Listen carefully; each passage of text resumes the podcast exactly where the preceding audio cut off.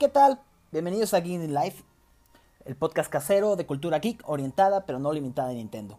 Yo soy Miguel MG y pues bueno, en este nuestro primer episodio vamos a hablar un poco sobre Xenoblade Chronicles Definitive Edition para el Nintendo Switch.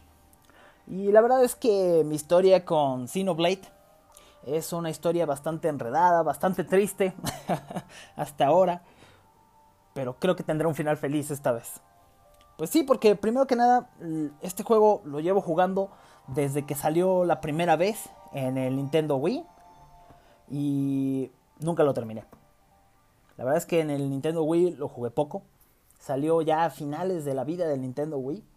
Yo ya tenía mi 3DS y la verdad es que el 3DS le empezó a ganar cancha a lo que jugaba con el, con el Nintendo Wii. Abandoné totalmente el Nintendo Wii y me enfoqué mucho en el, Nintendo 3DS y pues ahí mismo se fue este Xenoblade Chronicles. Sobre todo el que tuvo la culpa fue que me regalaron el juego de Ocarina of Time para Nintendo 3DS y Ocarina of Time es uno de mis juegos favoritos este, desde el 64 y se veía genial en el 3DS y me enamoró y me olvidé totalmente de el Wii. Por lo mismo fue que me emocionó mucho cuando vi que iba a salir una versión para, para New 3DS. Entonces desde que se anunció dije voy a ahorrar mucho para luego, luego que salga comprar el juego. Y así fue, ahorré mucho, compré mi juego, lo jugué, lo jugué mucho más que en el, que en el Wii, como unas 50 horas y en el Wii lo llegué a jugar como unas 10 horas. Bueno, poco más de 50 horas. Pero la verdad es que tampoco lo terminé. Y eso es por algo muy específico en particular que tenía la versión de New 3DS.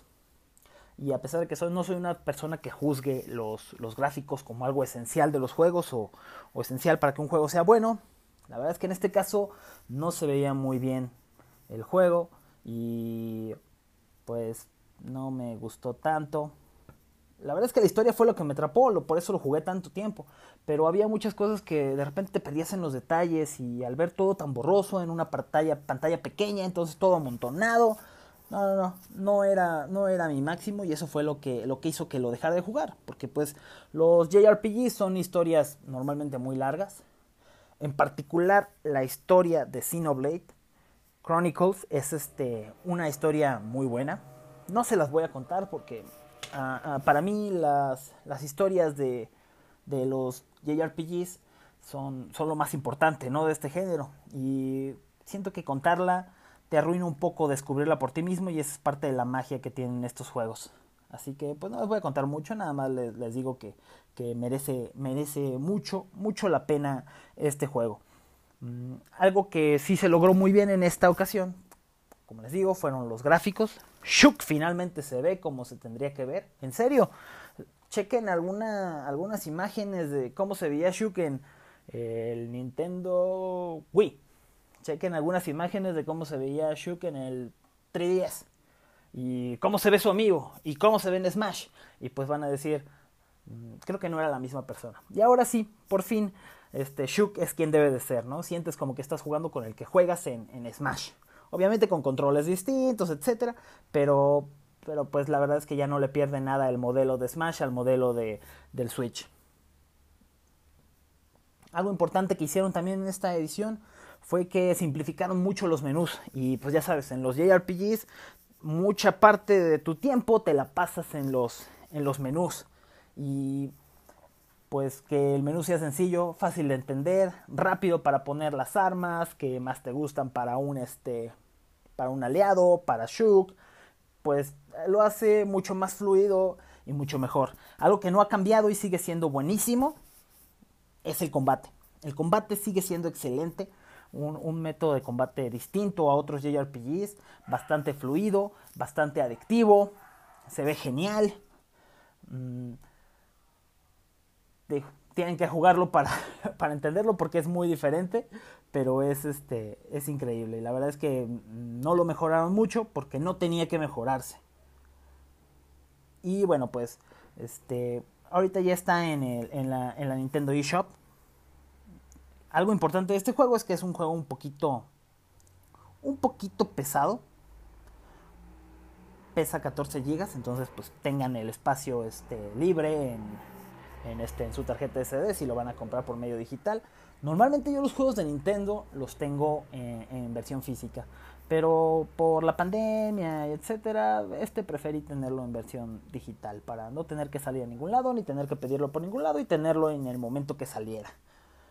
Mm, mejor jugado o mejor este mejor visualmente eh, eh, jugándolo en portátil, la verdad. También la tele no es injugable, no se ve mal como en un Wii, pero este, pero se ve mucho mejor en, la parte portátil. Pero bueno, pueden jugarlo como gusten. Mm, los controles, tanto en los Joy-Con, es muy bueno, tanto en portátil como en la tele. A mí en particular prefiero jugar este tipo de juegos con un, con un Pro Controller y es así como los juego. Buen, buen, este, buenos controles, como les digo, el combate es un poquito complicado para entender la mecánica, pero pero adictivo a más no poder y, les va a gustar mucho. El precio, 1499 en la eShop, como les digo, ya está este ya está en la tienda y pues vámonos a la sección que sigue. Retro Game.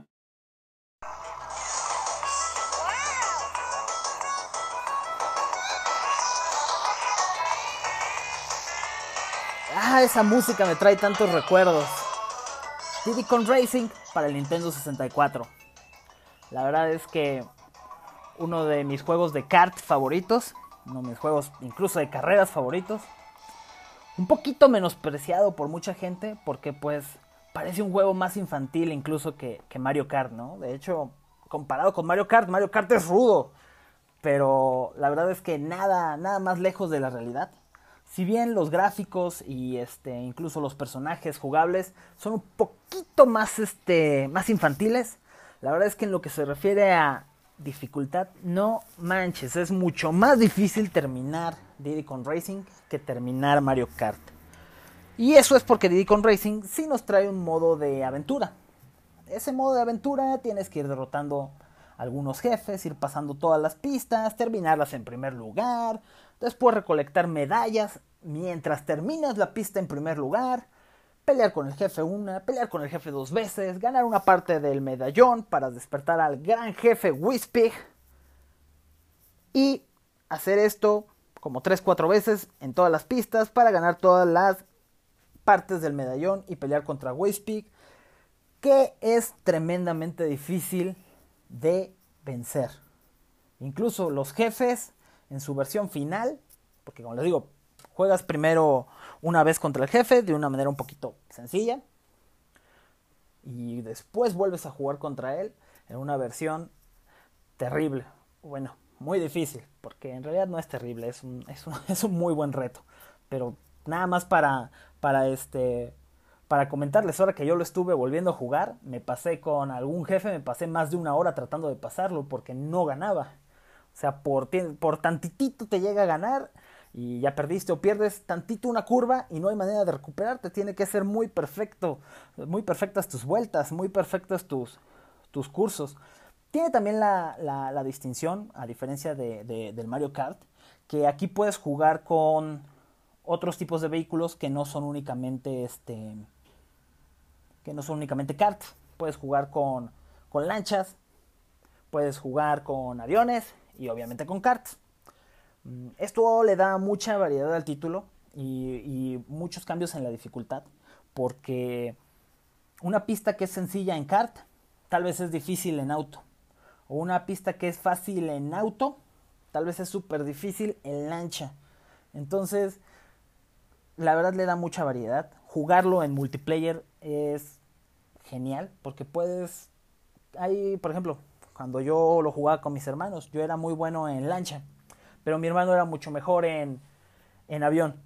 Entonces jugábamos dos pistas en, en, lancha y dos pistas en avión, o dos pistas en, eh, en avión, una en lancha y una en kart, hacíamos varias mezclas para ver quién jugaba mejor y pues le da muchísima variedad el, hecho de que puedas cambiar de vehículos. La historia no es lo máximo, pero como les digo, las batallas con los jefes sí son memorables. Y pues bueno, algo que me van a escuchar decir mucho cuando, cuando estemos hablando de juegos retro es que para mí los juegos son como libros. Este juego está para el Nintendo 64 y precisamente como era un juego de Rare, ya no se hizo una secuela ni salió en la en la este en la tienda virtual para el este para el Nintendo Wii, que ahí es donde salieron muchos de los juegos de, Nintendo 64. Salió una, una versión para el Nintendo 10. Es buena, pero no es lo mismo. La verdad es que siento que la suavizaron un poco para que, para que sea más sencillo para los nuevos jugadores, ¿no? Y la verdad, no es nada que tenga contra los, contra los nuevos jugadores, pero este, quieren los juegos ya muy sencillos. Ya no es tan, ya no es tan, este, tan rudo como antes era jugar un juego. Entonces siento que es una versión un poquito más abajo de lo que, de lo que realmente era Diddy Kong Racing. Si tienen la oportunidad de jugar este juego en su, en su Nintendo 64, jueguenlo. Pero si lo tienen la oportunidad de jugarlo por cualquier otra, otra manera, jueguenlo. No se van a perder de nada. Este, no, no, no tiene ningún problema. Incluso tal vez hasta el control es mejor. Porque de lo que más recuerdo que me molestaba era el control del Nintendo 64, que no era de mis favoritos. Un control legendario, sí. Pero de ninguna manera es el mejor control. ¿eh? Bueno, les digo, el mejor control es el de GameCube, no hay otro. Era mi parecer, ¿verdad? Y bueno, pues, como les digo, si tienen la oportunidad, jueguenlo en 64 o de la manera que, que puedan o quieran jugarlo. Lo importante de los juegos, a mi parecer, es, es tener la experiencia, conocerlos. Son como un libro. Si lees el libro en fotocopias, no va a pasar nada distinto. Igualmente lo vas a disfrutar, igualmente te va a encantar la historia, etc. Entonces, pues Diddy Kong Racing para Nintendo 64. Un juego de carreras, un poquito menospreciado, pero si le dan una oportunidad, pues no se van a arrepentir. Y bueno, pues por último, pasamos a, la última sección, que es precisamente el juego sorpresa. Y bueno, pues yo lo llamo juego sorpresa porque son juegos que normalmente no ves venir como algo tan bueno, pero me sorprende que sean que sean juegos tan buenos. La verdad es que aquí yo no voy a tratar de hablarles mucho sobre juegos, sobre juegos malos, a menos que sea una advertencia de no compren este juego, por favor. Pero en esta ocasión, pues es, es algo bueno. Es algo bueno porque el juego que vamos a revisar se llama Mini Metro. Es un juego precisamente que me tomó por sorpresa de qué tan bueno es, qué tan adictivo es. Es un juego que está para el Switch, que está para móviles. Yo lo jugué en el Switch. Ya después lo, lo, revisé también en su versión móvil. No le pierde nada una a la otra. Incluso hasta me gusta un poquito más la, la del Switch porque este, también tienes la opción de jugar con los controles, no únicamente táctil. Y bueno, es un juego de diseño de, pues de metros, precisamente, de sistema de transporte colectivo metro. y en realidad lo malo es que no sale el metro de la Ciudad de México, porque está basado en metros este, de ciudades reales, por ejemplo está el de Londres, está el de Nueva York, el de Alemania, etcétera. Ahí encuentras varios, varios metros para diseñar. Es un juego, si bien del diseño del metro, pero es de estrategia, porque se trata de que no se te acumulen los pacientes en las estaciones, que cada vez vayas ampliando más tu servicio, que vayas llevando a los pacientes a todos los lados que tienen que ir de una manera eficiente, rápida. Los planos son planos de ciudades reales, y como les digo, es súper adictivo. La verdad me pasé jugando hasta las 3 de la mañana este juego. No podía dejarlo. Y nada más para que mi metro fuera de 5 estrellas. O sea, ya había pasado el nivel, ya podía continuar, pero no quieres que tu metro sea el mejor metro. y bueno, es un juego sencillo, adictivo, barato relativamente, 189 pesos en la eShop. Y este, pues si tienen la oportunidad de jugarlo, jueguenlo, les digo, en Switch, en, en, este, en móvil. Creo que en móvil de hecho es más barato. Ya no recuerdo cuánto me costó, pero, pero creo que sí es más barato. Entonces es un juego increíble que les hará pasar un rato, adictivo a más no poder. Es mi recomendación sorpresa para el día de hoy. Y bueno, por último, ya les, les quería hablar sobre algo que, que ya no son juegos. Un poquito sobre, sobre anime. Precisamente un anime que acabo de terminar de ver que se llama Kimetsu no Yaiba, Demon Slayer. Probablemente lo conocen, probablemente no lo conocen, pero bueno, les, les, les, cuento un poquito sobre de qué se trata este anime. Este anime se trata sobre un, este, un chico que se llama Tanjiro. Tanjiro se dedica a recolectar leña y venderla con su familia. Su familia, por alguna razón que todavía no explican, este, pierde a su padre. Entonces, Tanjiro es el nuevo hombre de la casa. está rodeado de sus hermanos menores y su mamá. Él se encarga de ir a vender leña al pueblo. Ellos viven en una montaña un poco alejada del pueblo. Entonces Tanjiro tiene que ir y regresar para, para vender su leña. ¿no? En una de las ocasiones que hace eso, su mamá de hecho le dice que ya es un poco tarde, que no vaya. Pero pues Tanjiro es muy responsable y dice, no, sí voy a ir. De las cosas que tiene Tanjiro de especial es que tiene un olfato muy desarrollado. Entonces se puede dar cuenta de, los olores a, este, a kilómetros o percibir olores muy, muy pequeños. De hecho, cuando llega al pueblo, cuando llega al pueblo a vender la leña, todo el mundo ya lo conoce, incluso le pide asesoría para este, por ejemplo, sin spoilearles mucho, llega una mamá con su hijo que dice que rompió los platos y le llevan a oler los platos a Tanjiro y le dice, no, huelen a gato, entonces fue el gato, no fue él. Entonces el niño ya le agradece a Tanjiro de que, de que esclareció el crimen, etc. Y bueno, lo interesante de la, de la historia se va en ese mismo día, ya cuando Tanjiro termina de vender su leña, va de regreso y este y pues un, un, este, un anciano de, de la aldea le dice, ¿sabes qué? Ya no te regreses, ya es muy noche y hay demonios en estas montañas. Entonces Tanjiro se saca de onda diciendo, oye, entonces los, los demonios son reales. Y ella, el viejito, le explica un poco sobre que sí, sí son reales y que mejor descanse y que ya mañana temprano pues sale para su casa, ¿no? Entonces Tanjiro le hace caso y se queda a dormir ahí y al otro día temprano pues se decide ir a su casa. El problema es que cuando llega a su casa encuentra, bueno, de hecho cuando ya va cerca de, su casa, siente un olor a sangre en el ambiente. Eso hace que se apresure para ir a su casa y pues sí, evidentemente cuando llega a su casa, toda su familia ya está, ya la mataron, ya la masacraron, está todo lleno de sangre. Checa a todos y a la única que encuentra relativamente viva es a su hermana Nesco. Y este y pues se la lleva cargando para ver si la puede llevar al, al pueblo para que para que la revisen y la curen porque todavía tiene señales de vida. El problema es que mientras va corriendo, empieza a notar algo raro y es que su hermana de repente lo ataca porque se convirtió en un demonio. Y pues bueno, ya no les voy a contar más. Véanla, es un anime muy bueno, muy apegado al manga, porque como ya acabé de verlo, pues quise ver cuándo va a salir la nueva temporada y el problema con la nueva temporada es que va a salir en forma de película y el problema es que por la pandemia pues se retrasó. Entonces vamos a tardar un poquito en tener la película y se queda muy interesante. Y este, entonces me puse a leer el, el manga y muy, muy apegado al manga. Entonces si quieren ver el anime o leer el manga es lo mismo. Cualquiera de los dos es muy bueno y te cuenta la historia tal como es. Y si no quieren leer el manga, pues vean el anime y ya una vez que terminen de ver el anime, igual y van a decir, no, sí me espero porque me gustó mucho como hicieron el anime y quiero verlo hecho así. O van a decir, no, no me aguanto, quiero leer también el manga, ¿no?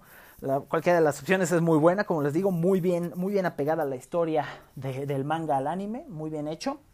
Y este, y pues bueno, está en Crunchyroll, si les, si tienen el servicio. Está en Crunchyroll y, y buenísimo anime, súper recomendado. Y pues bueno, pues eso es todo. Este, les recuerdo mi nombre, yo soy Miguel MG. Les voy a estar trayendo también en, YouTube el, este, el, show and tell, donde les voy a mostrar un poquito sobre, sobre los pequeños objetos coleccionables que tengo.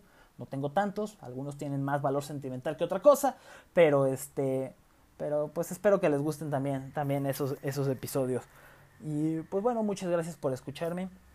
Síganos en nuestras redes sociales, en Facebook, arroba Live, perdón, ese es Twitter, arroba en Facebook Geeking en Instagram Geeking y en YouTube Geeking Life. Entonces en cualquier lado somos Geeking Life. Síganos, ahí vamos a estarles poniendo fotos, contenidos. Ahora voy a ver si les subo las fotos de, de Diddy Con Racing.